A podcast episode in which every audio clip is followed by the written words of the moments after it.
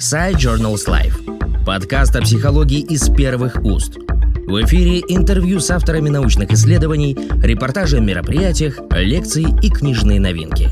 Добрый день, уважаемые читатели. Реализация программ воспитания, нацеленных на формирование ценностно-смысловых ориентаций детей – это актуальная задача современного образования, для решения которой необходима разработка моделирующих представлений о педагогических условиях и механизмах их формирования в образовательной организации. Общей рамкой для определения целей воспитания и проектирования современных воспитательных систем выступает, во-первых, представление об образе будущего России, во-вторых, представление о национальном образовательном идеале и, в-третьих, представление о стратегической цели российского образования.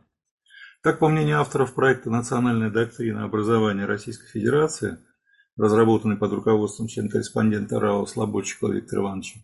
Образ будущего России – это общество, основанное на принципах верности духовным и культурно-историческим традициям, патриотизме, солидарности и справедливости, обладающее передовой научно-технологической и материально-технической базой, имеющая и осознающая миссию служения своим духовным и культурным потенциалом народу России и всему миру.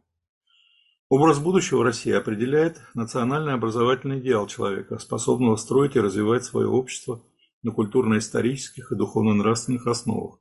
Идеал такого человека – это высоконравственный, творческий, созидающий, грамотный и умелый гражданин России, стремящийся к духовному, умственному, нравственному и физическому совершенству, заботливый семьянин, принимающий судьбу Отечества как свою личную, осознающий ответственность за настоящее и будущее своей страны, укорененные в духовных и культурно-исторических традициях многонационального народа России. Национальный образовательный идеал и социальный образ будущего России полагают в основу смысла стратегической цели образования – создание условий становления гражданина России, устремленного в своем развитии к национальному образовательному идеалу, способному к воспроизводству базовой российской общности, единого многонационального народа России, укреплению и развитию созданных им государства и общества на принципах, положенных в основу образа будущего России. Наиболее адекватным для решения данных задач и достижения поставленных целей выступает гуманитарно-антропологический подход, в котором интегрированы все лучшие достижения отечественного и зарубежного образования. В отличие от других подходов, его суть состоит в том, что своими целевыми ориентирами и ценностными основаниями он полагает практику культивирования собственно человеческого в человеке. Самым существенным в этом подходе является не вписывание индивида в наличный социум, не прагматическая утилизация функциональной грамотности в виде заранее заданных образовательных компетенций, а развитие авторства растущего человека в его жизни и деятельности, развитие его личной позиции в современном бытии с другими. Подход фокусируется на собственно человеческом измерении, на ценностно-смысловых основах выбора состава осваиваемой культуры, на возрастно-нормативных координатах построения программы образования, включая реализацию воспитательных программ, на изменениях сознания, деятельности и личности образующихся. Можно сказать, что это, по сути, решение возрастных задач становления и развития растущего человека в перспективе его бытия во времени и истории и в пространстве культуры. Гуманитарно-антропологический подход предполагает становление и развитие системы его категориального строя. Сегодня ведутся активные разработки онтологического, методологического, технологического, инструментально-практического уровня понятий, включая особый пласт понятий, таких как антропопрактика. Существенно, что при таком подходе реализуются два типа движения – от общих понятий к проектированию практики и восходящее движение от рефлексивного анализа прецедентов практики к теоретическим обобщениям более высокого порядка. В рамках гуманитарно-антропологического подхода сформировано представление о ступенях развития субъективности человека, разработана интегральная периодизация развития субъективной реальности. На ее основе разрабатывается представление о возрастно-нормативных моделях развития, где под нормативностью понимается то лучшее, что может произойти с ребенком в данном возрасте. Все это формирует комплекс моделирующих представлений о возрастосообразной системе воспитания – и педагогической деятельности в целом. Так, одной из важнейших разработок становится представление об образовательной организации как гуманитарно-органической системы. Такая система состоит из ряда оболочек, каждая из которых не сводима друг к другу, но вместе они образуют целостную педагогическую воспитательную систему образовательной организации.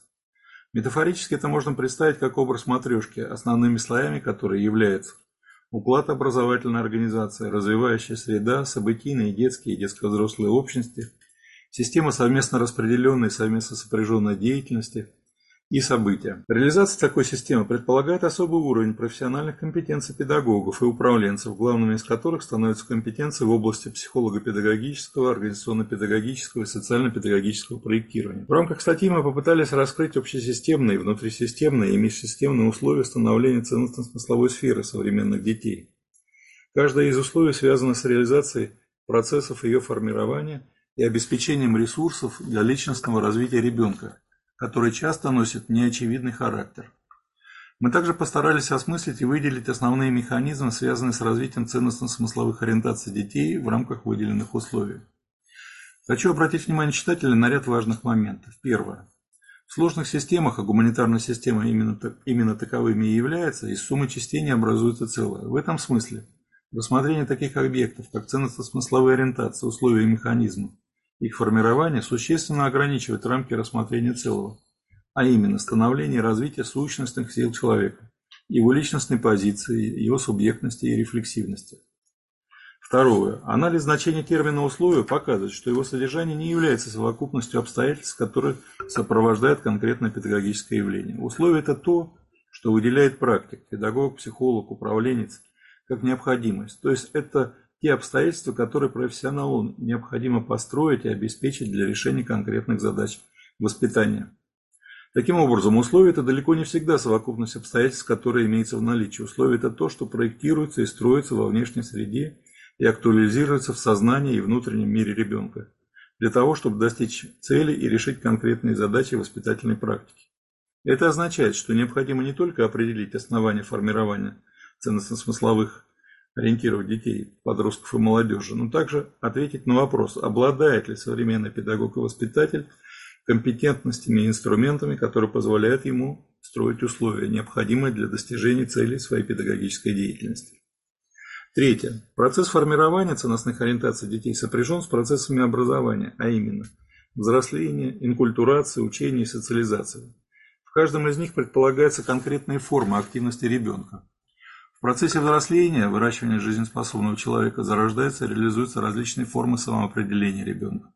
В процессе инкультурации, формирования специальных способностей развиваются и осваиваются различные формы самосовершенствования.